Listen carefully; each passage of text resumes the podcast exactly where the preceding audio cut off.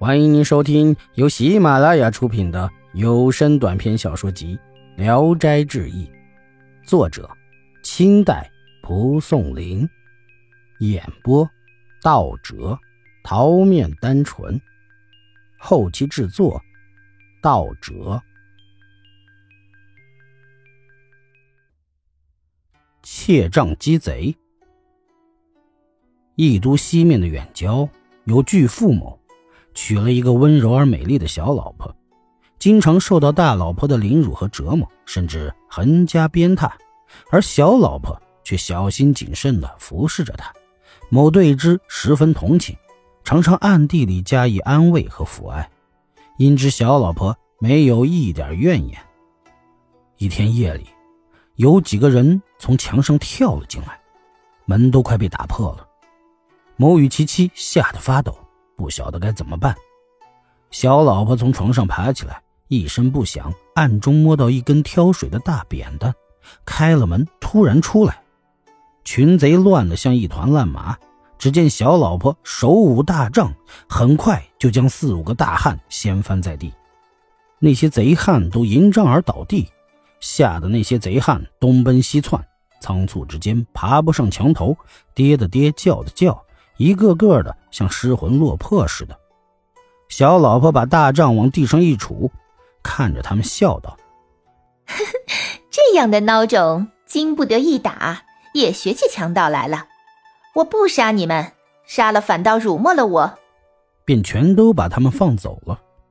某大为惊异，问他：“武艺何以如此高强？”小老婆说：“我父亲原是一位著名的枪棒师。”他的武术都传给了我，大概百把来人不是对手吧？他的大老婆更加的害意，后悔不该因为嫡叔关系过去对他那么粗暴，从此以后待他很好，反而像伺候大老婆一样。但他却自始至终对大老婆没有丝毫失礼的地方。邻居的女伴对他说：“嫂子对付那些贼汉，像打猪打狗一样。”但为什么要低着脑袋受人家的鞭挞？他说：“这是我的名分决定的，有什么话可说？话可说。”听了他的话，大家更加敬佩他的贤惠。易史是说，身怀绝妙的技能，生活在一起好几年，却没有人知道，一旦抵御外患，抵制横祸，让阴损在他面前化为斑鸠，才能引起人们的炫怒。啊！一箭中智，赢得一人大笑，横槊胜敌，便与主公同车。武艺的作用有多么的大呀！秀才驱怪。常山县的徐远公是明朝的秀才。明朝覆灭后，他放弃了考取功名的志向，一心访道求仙，慢慢学会了一些驱怪的法术。远远近近的人。大都听说过他的名字。某县有一个大富翁，这天写了一封诚恳邀请他的书信，派人带着钱，牵着马去接他。徐远公问：“你家主人招我去有什么事儿吗？”仆人推辞不知，说：“主人只是吩咐小人务必请您屈驾光临。”徐远公就跟着他走了。徐远公来到主人家里。主人已在院子里摆好了宴席，非常恭敬地招待他，但是始终不说为什么请他来。徐远公忍耐不住，就问主人说：“你到底让我来干什么？早点告诉我，解除我心中的谜团。”主人总说没有什么事儿，只是劝他喝酒，说话吞吞吐吐，让人没法理解。说话之间，天不知不觉地黑了下来。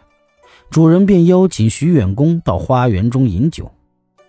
这座花园的构造非常精巧，但被竹子和树木遮掩，显得阴森森的。丛丛的杂花大半隐没在杂草中。来到一座亭阁，只见阁顶盖板上蛛网密布，大大小小、上上下下，杂乱的数不过来。酒又过数巡，天色慢慢黑了。主人让掌上灯再饮，徐远公推辞，不能再喝了。主人便命令撤酒上茶。仆人们匆匆忙忙地撤掉酒具菜盘，全部堆放在左边的一间屋子的案桌上。茶喝了不到一半，主人竟借故径自走了。仆人便端着蜡烛，引着徐远公去左边屋子里住宿。他一进屋，仆人把蜡烛放到桌几上，急忙反身走了，显得慌慌张张。徐远公以为是去拿被褥来同他作伴，可等了很久。一点动静都没有了，他只好自己起来关上门睡了。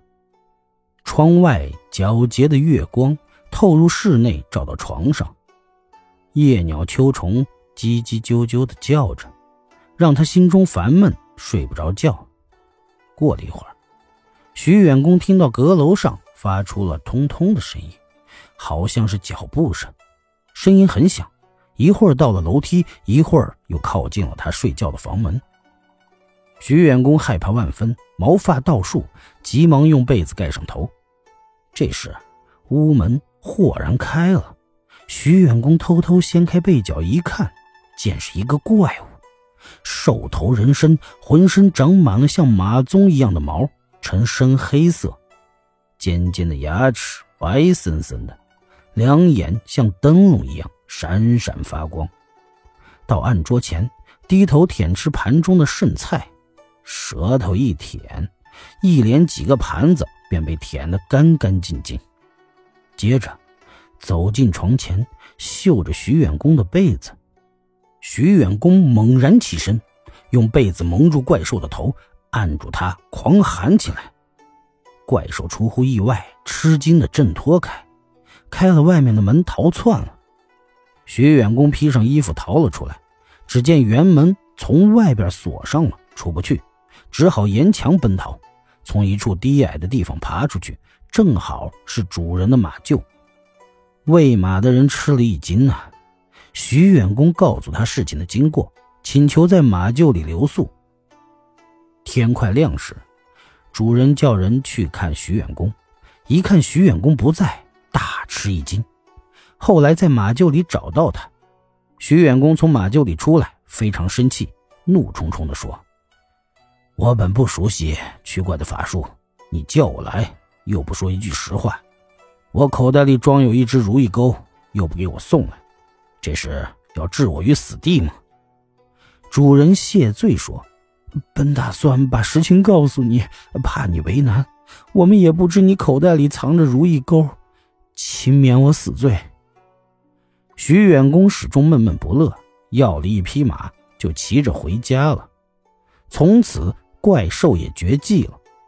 主人每在园中设宴时，总是笑着向客人说：“我忘不了徐先生的功劳呀。”意史是说：“黄猫黑猫捉住老鼠是好猫。”这句不是空话。假使他在翻倍狂喊之后，隐瞒他害怕的情节。